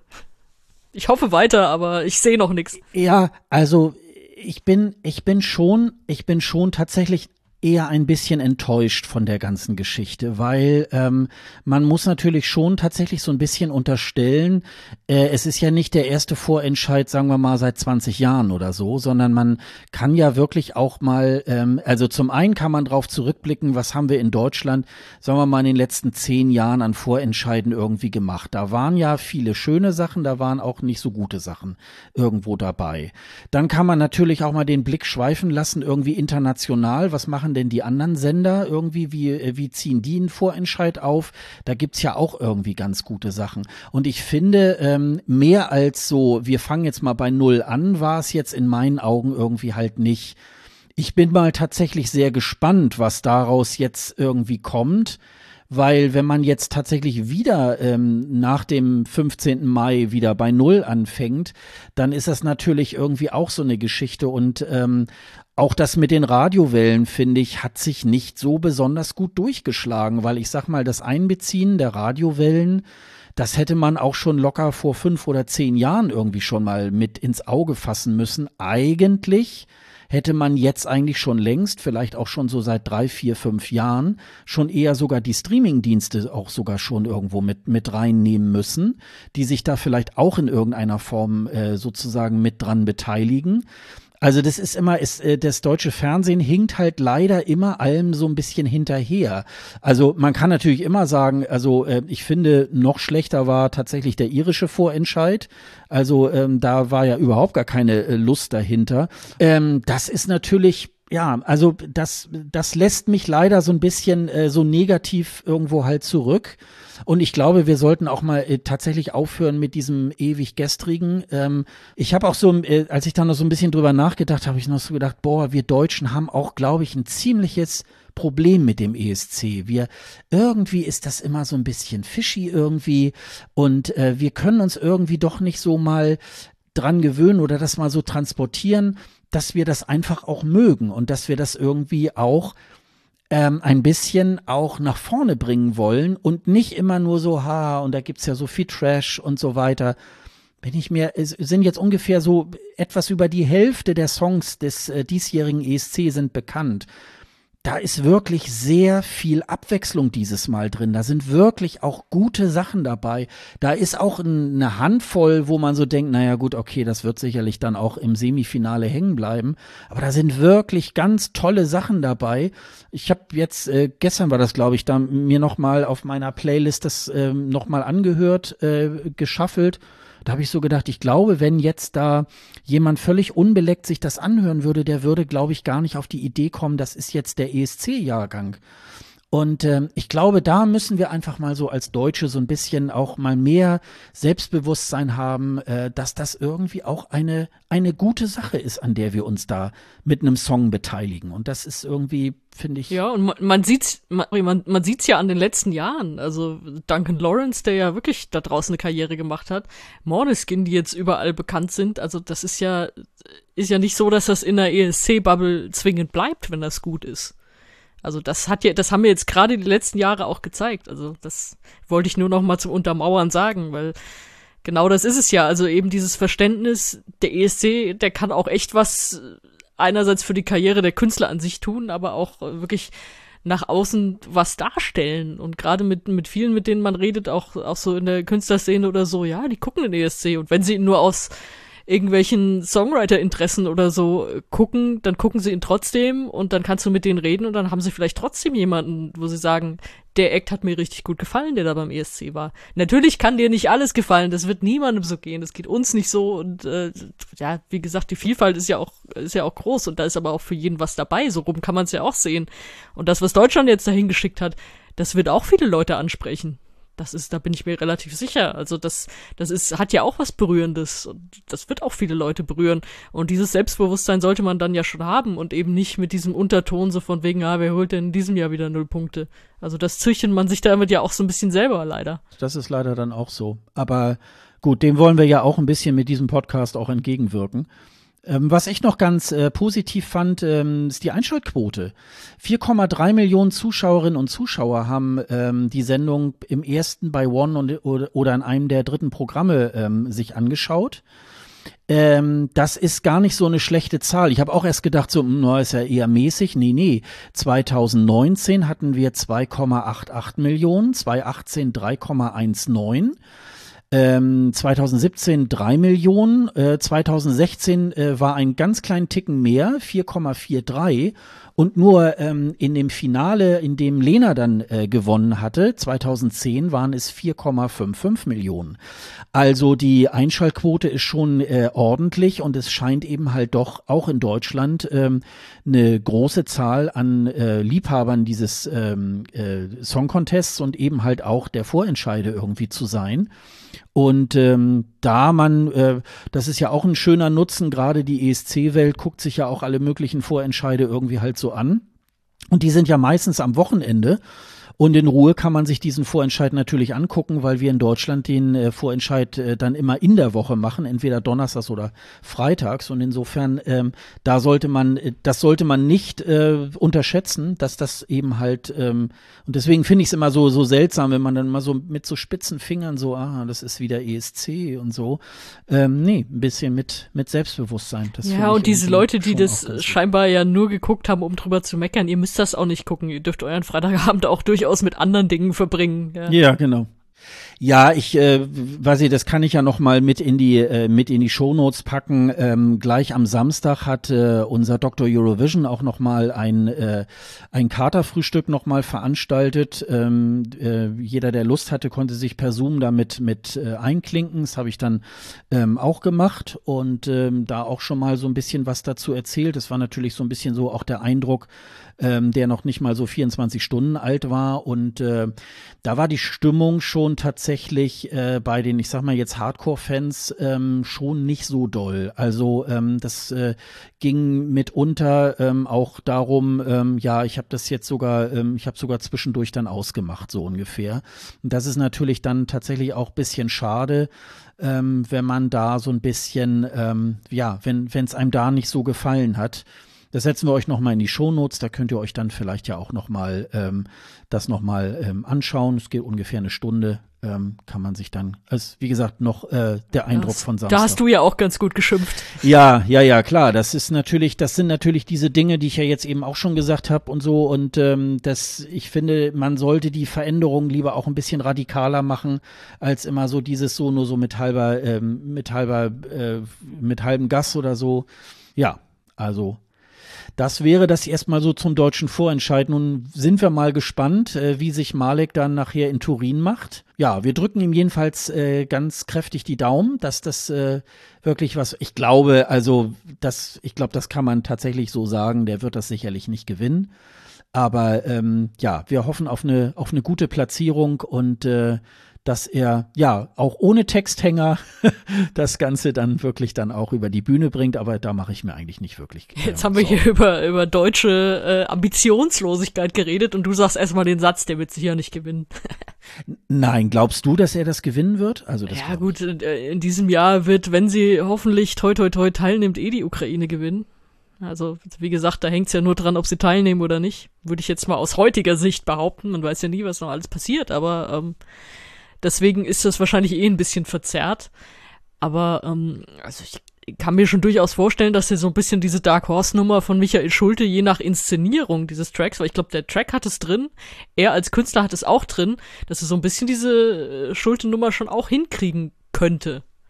Die muss nicht bis ganz nach vorne gehen, aber ich glaube, da, da kann man schon sagen, also drin hat er schon einiges. Ja, ich bin mal gespannt. Ich glaube das aber nicht so. Also das, äh, ich bin äh, nicht äh, Team, wir werden sowieso letzter. Das finde ich albern. Das ist, ähm, das, das, äh, ja, das hat sich zwar jetzt ein paar Mal jetzt bewahrheitet, aber ähm, das finde ich auch blöd, weil ähm, ich finde schon, dass, äh, dass wir da auch dass wir da auch zu unserem Land stehen sollten. Aber wenn ich mir halt, wie gesagt, das, was äh, da jetzt schon bekannt ist, ähm, das kann ich mir nicht so recht vorstellen, ähm, dass, äh, dass das wirklich an all diesen Sachen, die ich jetzt wirklich gut finde, dass die wirklich da, äh, dass er da wirklich dran vorbeizieht. Aber gut, ich lasse mich gerne immer eines Besseren belehren.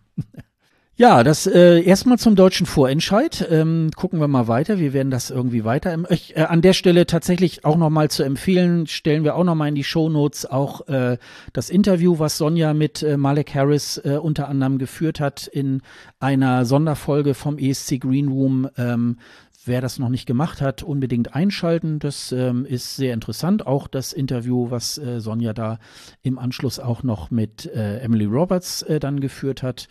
Ähm, das ist eine kleine, feine äh, Folge. Ähm, jeweils 20 Minuten gehen die Interviews und äh, da sind noch ganz interessante, ganz interessante Sachen da zu hören. Ja, und dann hat's natürlich im gleichen, äh, an, an dem gleichen Wochenende noch mal ein paar äh, Vorentscheide gegeben. Wir haben uns jetzt mal entschieden, zwei davon mal äh, herauszugreifen, nämlich zum einen in Dänemark, das Dansk Melodie Grand Prix. Und äh, da hast du ja sogar auch, äh, ja, fast vor Ort irgendwie ja. halt so warst du ja dabei, ne? Jein.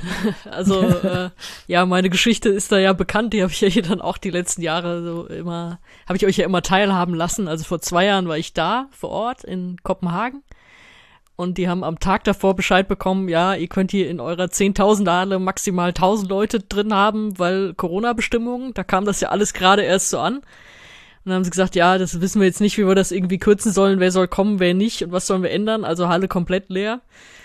Und paar Leute im Pressezentrum, le riesige leere Halle und dann, ja gut, das Siegerduo ist dann nie zur Aufführung gekommen, weil der ESC gar nicht stattgefunden hat.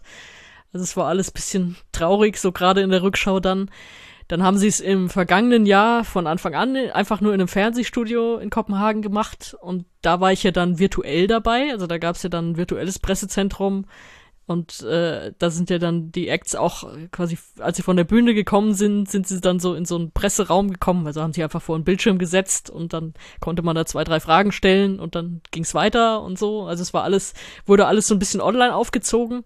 Was ich schade fand, dass es äh, übrigens auf diese Art nicht, dass das nochmal als Klammer, dass es auf diese Art nicht beim NDR stattgefunden hat. Also da gab es ja wirklich nur diese Pressekonferenz danach, zu der man Fragen einreichen konnte, aber ansonsten war da ja nichts mit großartig äh, virtuelles Pressezentrum oder so, weil da in Dänemark letztes Jahr konnte man zum Beispiel auch die Proben gucken.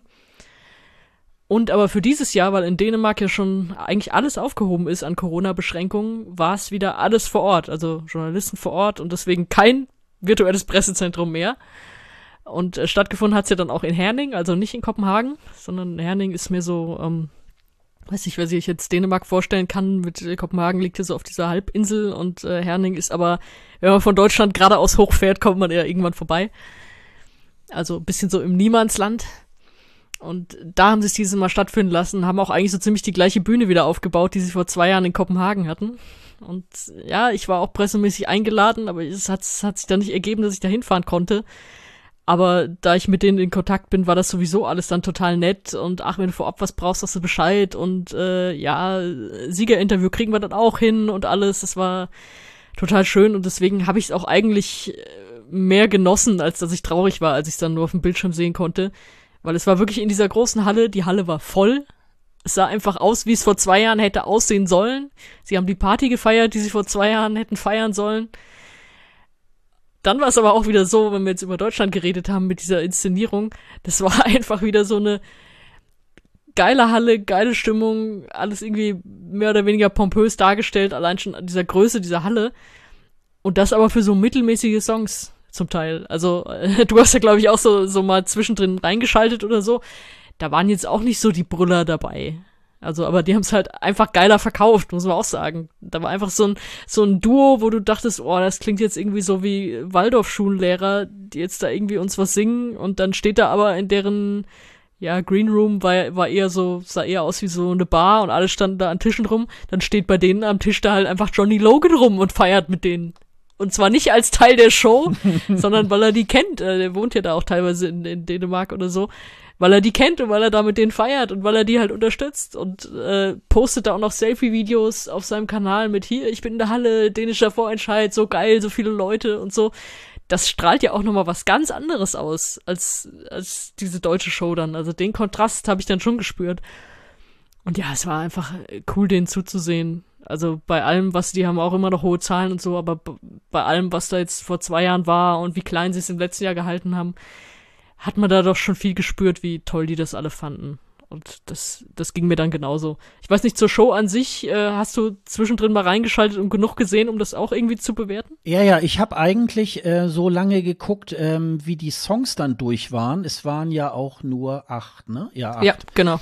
Und ähm, äh, da war das, das passte dann gerade so, dass ich dann äh, umgeschaltet bin äh, zu nach Frankreich. Also diese diese zweite Runde, die habe ich dann nicht mehr mitgekriegt. Da hattest du mir ja dann noch äh, getwittert, wer da jetzt in der in der Endrunde war.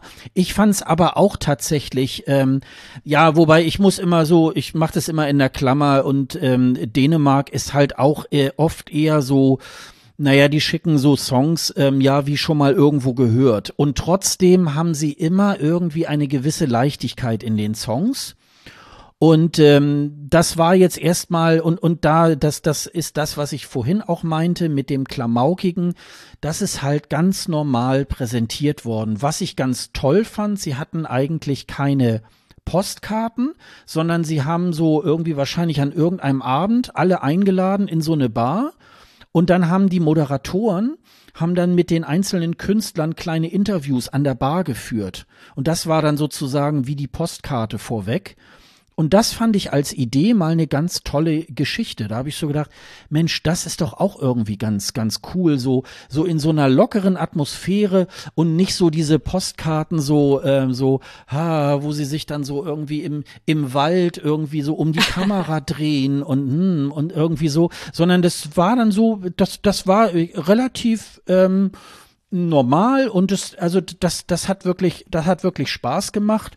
Sie haben ja auch immer, das machen sie ja jedes Jahr vor diesem Song immer, das war glaube ich auch beim ESC 2014, wo es in Kopenhagen war, dieses Düm Düm Düm Düm Düm so irgendwie. Das wird ja auch immer wieder, äh, die, die Bühne sieht auch immer gleicher, aber das ist eben halt dann auch immer so der Punkt, wo man sagt, Melodie Grand Prix, ob nun in Norwegen oder in Dänemark, das sind halt Marken und die erkennt man irgendwie an diesen Dingen auch immer wieder und nicht so unter dem Motto, ach jetzt machen wir mal dieses Jahr dies und wir machen nächstes Mal das.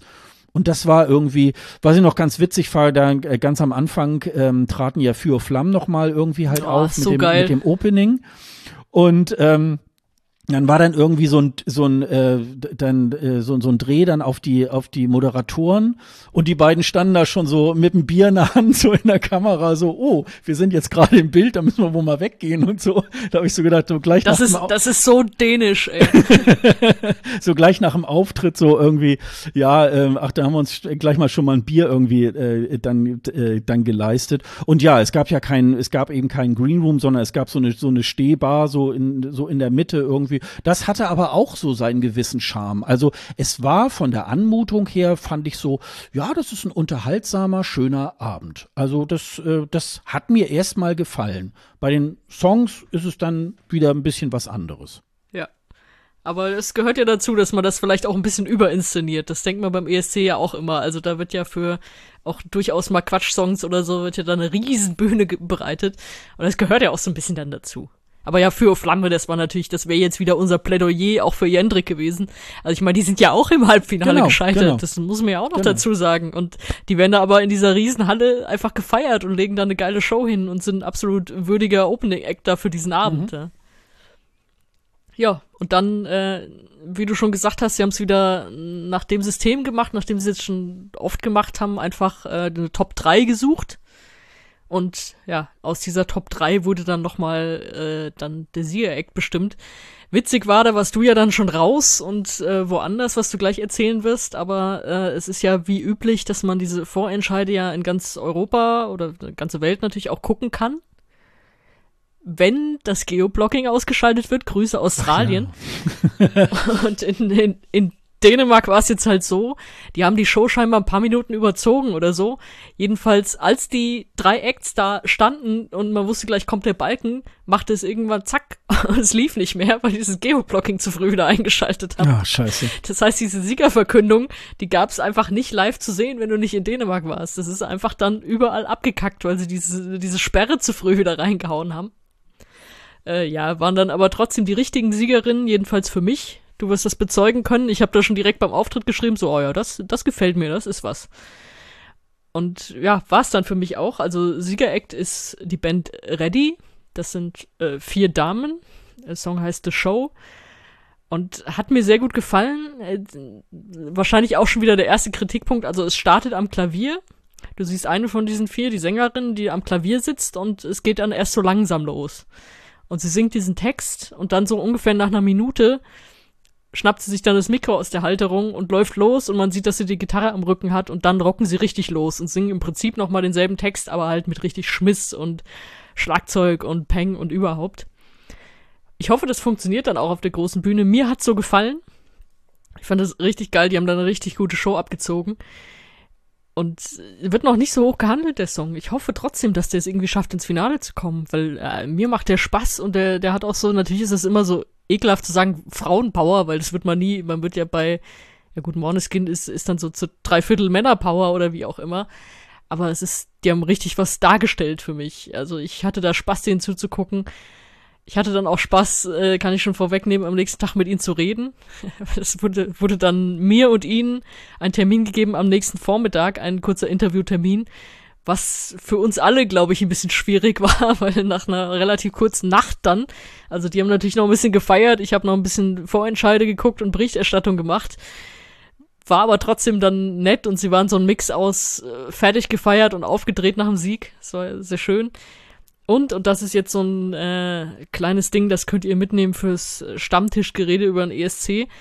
Die Drummerin von Reddy ist die Freundin des Drummers, des früheren Drummers von A Friend in London. ah okay Wirst du dich auch noch erinnern Mhm. können? Düsseldorf, äh, die sind Fünfte geworden mit New Tomorrow.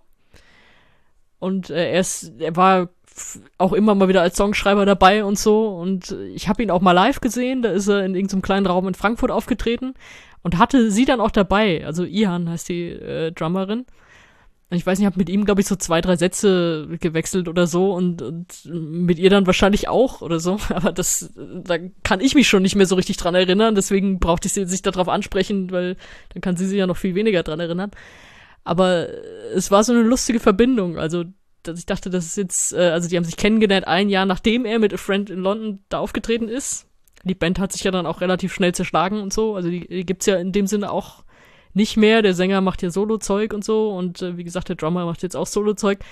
Aber es ist dann witzig. Also äh, haben wir auch noch, also mit Espen, dann habe ich noch ein paar Worte geschrieben, irgendwie so über Insta, so ja, jetzt seid ihr eine ganze Familie von ESC-Drummern und so. Und fand er, glaube ich, auch ganz cool. Er stand ja da auch im Green Room dann rum und alles. Äh, ja, ist eine witzige Verbindung. Und ja, hab sie auch drauf angesprochen, so, ja, willst du jetzt besser abschneiden als er wahrscheinlich? Ne? ja. ja hm, die, sind Fünfter, die sind Fünfter geworden, also ja, das müssen wir jetzt versuchen zu toppen, ne? Also ja, alles, alles sehr schön und stimmig und ich freue mich, dass die gewonnen haben. Du hattest einen anderen Favoriten. Nee, also das war, also äh, ich finde das schon, ich finde schon ganz okay. Ähm, ähm, mich stört bei dem Song so ein bisschen so dieser, dieser, dieser Tempowechsel, ne? Das wird ja nachher irgendwie ein bisschen schneller irgendwie.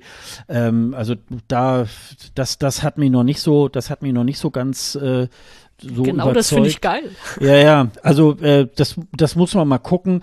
Ja, sonst war die, sonst waren die, die, äh, die Songs, ähm, ja, äh, mir hat noch, äh, die sind aber nicht weitergekommen, mir hat noch äh, diese, diese Gruppe Full Effect, die hat mir noch ganz gut gefallen, die so Ja, ein, genau, äh, genau, die, die so ein die so ein Rave dann äh, gemacht haben äh, auf, auf Dänisch. Die haben noch mal so richtig die Kuh fliegen lassen und äh, das, das war, äh, also das ist mir eigentlich auch, ähm, als ich das so mal in der Playlist dann auch mal so angelegt hatte und mal so durchgehört, dann versucht man da ja auch so, wenn man es mal so nebenbei laufen lässt, Mensch, welcher, welcher Song fällt einem dann irgendwie halt so auf? Und der war dann eben tatsächlich da auch so, also das hatte, das, das hätte ich noch so ganz gern gesehen, aber ich glaube, ähm, dass sie mit Redi da auch einen ganz guten äh, Fang gemacht haben. Und jetzt werden wir mal schauen, ob es dann vielleicht äh, nächstes oder dieses Mal dann für Dänemark wirklich dann auch fürs äh, Finale reicht. Werden wir mal schauen. Mir hat die Show insgesamt ganz gut gefallen. Ich fand das ganz, äh, ganz unterhaltsam und äh, vielleicht sollte das dänische Fernsehen dann mal den Timer auch nicht auf 22 Uhr, sondern vielleicht mal so auf 22.15 Uhr oder so setzen. Weil wenn man das jetzt mal so verfolgt, ähm, ich glaube, die Vorentscheide, äh, die überziehen meistens eigentlich. Also die sind äh, gut bei den bei den Schweden läuft es eigentlich auch sehr stark getaktet, aber ich glaube, äh, der finnische Vorentscheid ging, glaube ich, länger und ähm, ich glaube in Frankreich, glaube ich jetzt auch. Also das war auch nicht genauso äh, getaktet. Also insofern, äh, da muss man mal schon ein bisschen noch mal ein bisschen für die ähm, für die internationalen Fans das noch mal ein bisschen einsehbar. Hattest du es dann direkt im dänischen Fernsehen gesehen oder ähm, äh, du hast es dann im Nachklang dann äh, gesehen, die, die, äh, die letztliche Siegesverkündung? Naja, das äh, kam ja dann relativ schnell auf Twitter auch durch. Also der offizielle Kanal verkündet das ja auch alles und äh, ja, dann gab es natürlich später dann die Videos davon. Ach so, Aber okay. es ging, es ging ja wirklich nur noch drum, äh, man wusste, welche drei und dass es gleich entschieden wird und dann ging es ja nur noch drum, äh, dass man den Namen des Siegers halt bekommt. Also mehr hättest du ja dann auch nicht bekommen in dieser Live-Verkündung.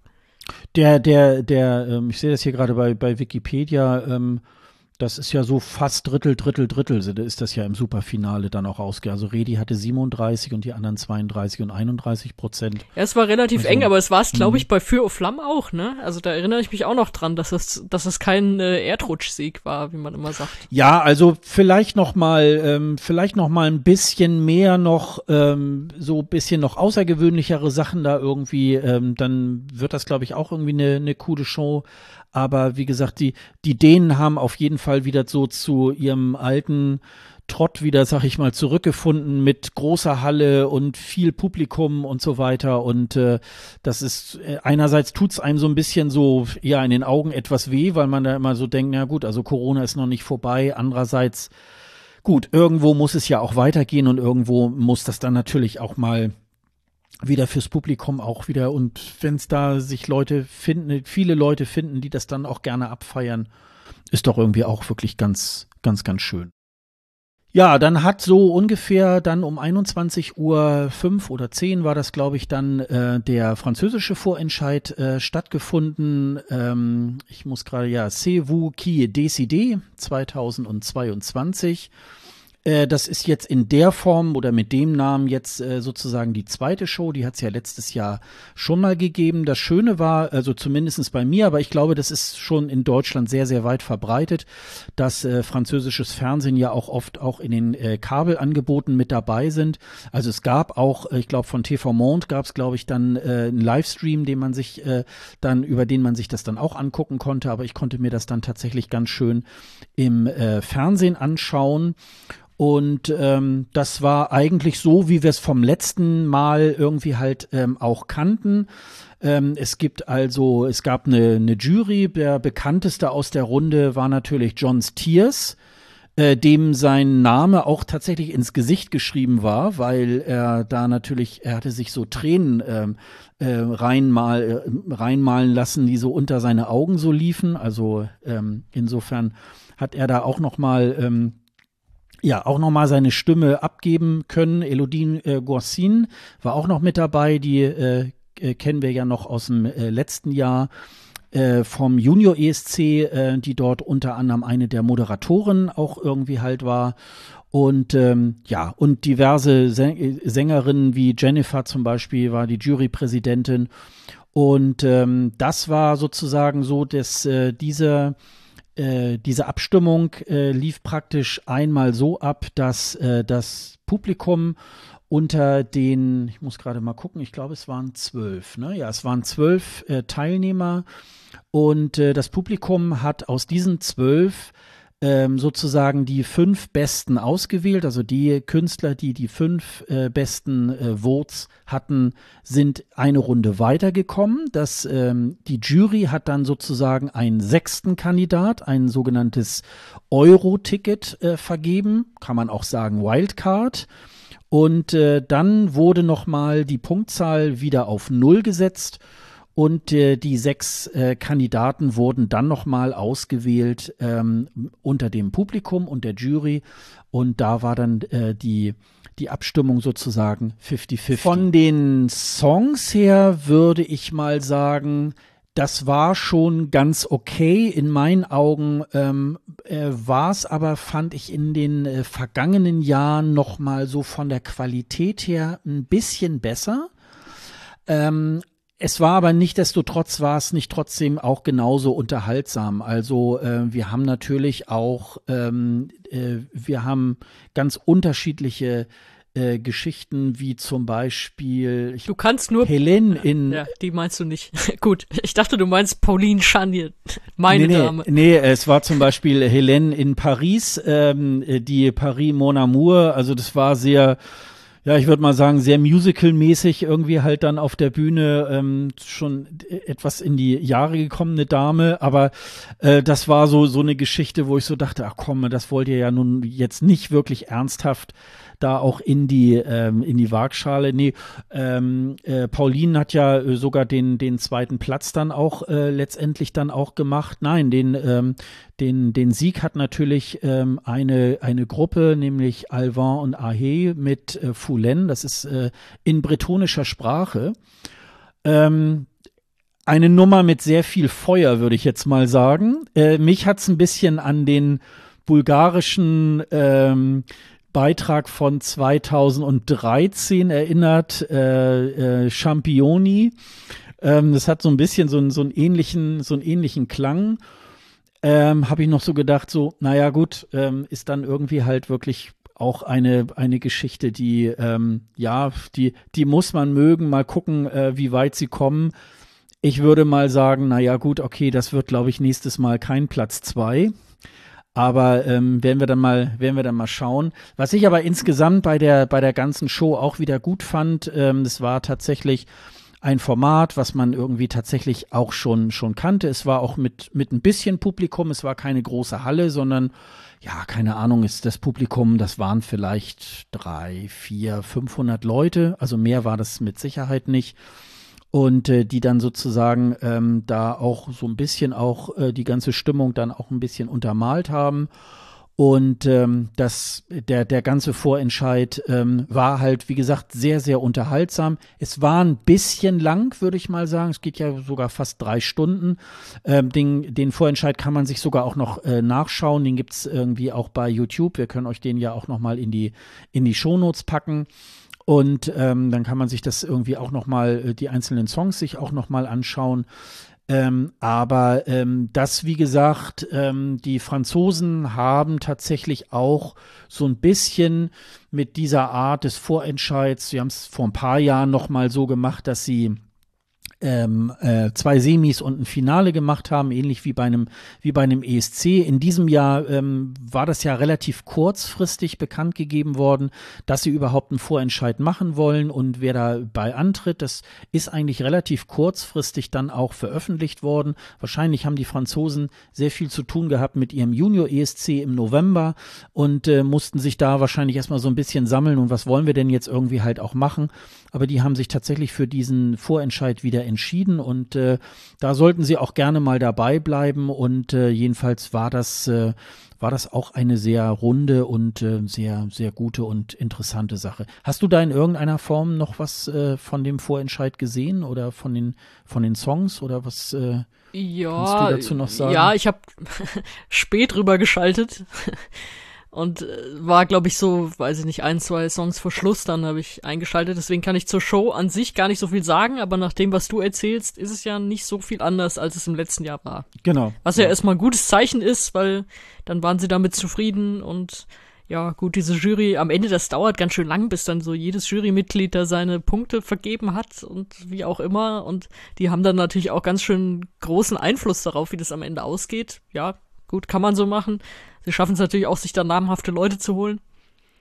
Aber äh, ja, also Gewinner jetzt nicht so mein Ding, muss ich gestehen. Also du hast ja auch schon ein bisschen durchklingen lassen, dass du auch nicht glaubst, dass sie jetzt damit wieder einen großen Angriff starten auf die Nummer eins. Was man ja so dachte, oh, Barbara Pravi war jetzt so nah dran und vielleicht ist Frankreich jetzt doch auch mal wieder fällig, ne? Damit sehe ich es auch nicht, aber ja, mag ja sein, dass andere, offenbar war es in Frankreich auch so, dass Leute mit dem Song irgendwie connecten konnten. Ich konnte es nicht. Mir gibt er irgendwie gar nichts. Kommt vielleicht noch, vielleicht kommt es auch nie, keine Ahnung, aber mit dem Auftritt, den habe ich mir jetzt zwei, dreimal angeschaut. Der sagt mir nix. Also, es ist so, nee, fühle ich irgendwie nicht. Vielleicht bin ich aber auch noch ein bisschen beleidigt, weil ich wollte natürlich, dass Pauline Chanje gewinnt. Mit Nuit Pauline das fand ich toll. Also das war so, man sagt ja immer die Franzosen mit ihrem Retro-Zeug und so. Und das war auf seine Art ja auch Retro, aber es war nicht die Art Retro, die Frankreich sonst schickt. Also mit Chanson und so weiter, sondern es war so, ja, vielleicht ist es einfach so anderthalb Jahrzehnte weiter vorgegangen. Sie sah ja aus irgendwie wie Ziggy Stardust und hat da einen äh, so geil charismatischen Auftritt hingelegt und mit diesem Song, der so leicht schrottig war, aber auch irgendwie cool das hätte ich sehr gerne auf der ESC-Bühne gesehen. Das ist auch noch in meiner Playlist, weil ich das, das hat so einen Coolness-Faktor. Damit konnte ich irgendwie viel mehr anfangen. Deswegen bin ich mit dem Sieger-Act nicht zufrieden. Ja, und ähm, es war ja noch äh, ähm, Soa mit Säule. Die waren ja auch noch ähm, sehr stark gehypt. Das war auch so ein Fan-Favorit. Ähm, das, ähm, die, die haben ja auch so, so eine Dance-Nummer und so weiter. Das fand ich auch tatsächlich ein bisschen runder als jetzt der Siegertitel. Ähm, das war auch so tatsächlich so ein bisschen jetzt auch so ähm, ja, Rückschritt auf das, was wir vielleicht mal so vor zehn Jahren oder so irgendwie halt auf einer ESC-Bühne gesehen haben. Aber was natürlich schon äh, besonders ist, ist eben halt, dass es dann in Bretonisch dann irgendwie halt auch äh, aufgeführt wird. Ja, schauen wir einfach mal, wie das, ähm, wie das so aussieht und ähm, also wie gesagt, man äh, kann sich das auch im Nachgang noch mal ganz gut, ähm, noch ganz gut antun und äh, das ähm, ich denke mal, die, die Franzosen werden auch, äh, werden auch tatsächlich ähm, in den nächsten Jahren bestimmt auch äh, da nochmal den ESC nochmal gewinnen. Also ähm, man muss natürlich nochmal dazu sagen, das war nicht gleich am Anfang, das war irgendwo mehr so als Intervall-Act, äh, ist ja Barbara Pravi tatsächlich auch nochmal aufgetreten.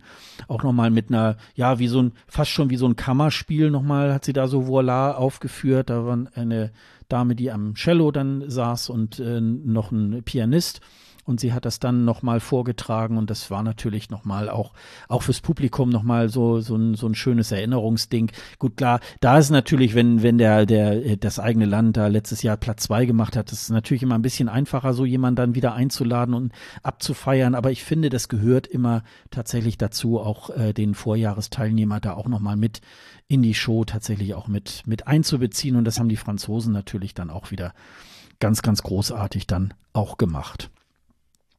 Ja, wir haben noch ein Wochenende vor uns. Äh, da sind nochmal diverse Vorentscheide nochmal geplant, nämlich äh, Schweden muss jetzt sein Melodiefestival nochmal ähm, abschließen. Ähm, das ist am 12. März äh, um 20 Uhr. Äh, auch die Isländer schließen ihr Söngver Kepnin am 12. März ab. Ähm, das ist um 20.45 Uhr. Und auch das portugiesische Festival der Canção ist um 22 Uhr. Also ich glaube, man kann das ganz gut so zeitversetzt irgendwie halt nochmal äh, abmachen. Wir haben auch ein, auf unserer Seite escgreenroom.de auch noch eine Playlist-Seite. Da äh, haben wir auch nochmal von Schweden, Island und auch von Portugal da auch nochmal die Finalisten. Die führen wir dann nochmal auf. Dann kann man das sozusagen sich schon mal so im Vorwege schon mal anhören. Wir werden das auch nochmal äh, dann miteinander äh, da nochmal verfolgen und da nochmal in der nächsten Folge dann auch nochmal darüber sprechen. Wir werden auch nochmal, ähm, so ist das auch nochmal geplant, dass wir auch in der nächsten in der nächsten Folge dann auch nochmal über einzelne Songs äh, sprechen werden.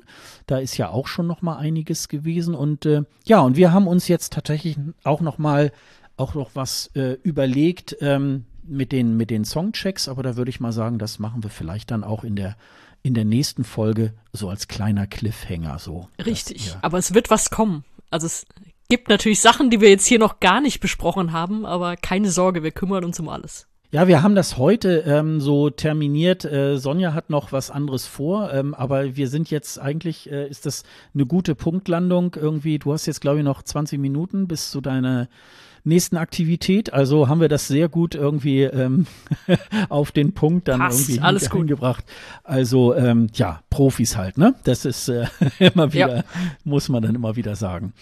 Ja, äh, damit äh, haben wir dieses Kapitel, also deutscher Vorentscheid insbesondere ja auch wieder ähm, äh, eingängig äh, beschrieben.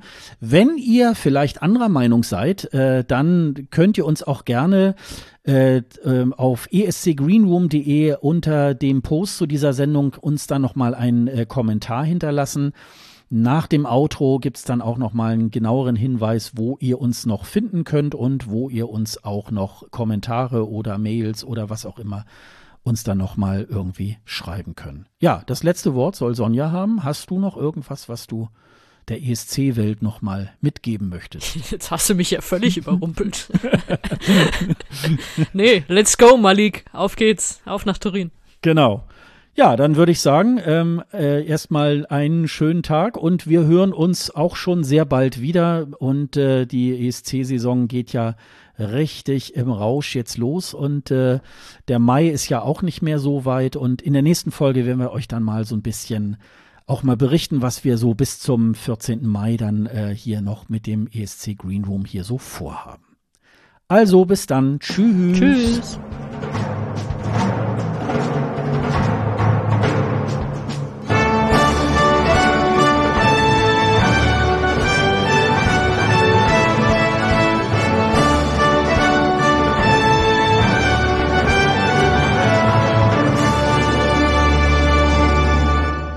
Das war der ESC Green Room, der Podcast zum Eurovision Song Contest mit Sonja Riegel und Sascha Gottschalk. Weitere Infos über den ESC und über diesen Podcast findet ihr auf escgreenroom.de. Dieser Podcast ist ebenfalls auf Twitter, Facebook und Instagram mit dem Handle ESC Greenroom zu finden. Wenn ihr Sonja und Sascha auf Social Media folgen möchtet, findet ihr die Kontaktdaten ebenfalls auf dieser Website unter dem Link Doppelspitze.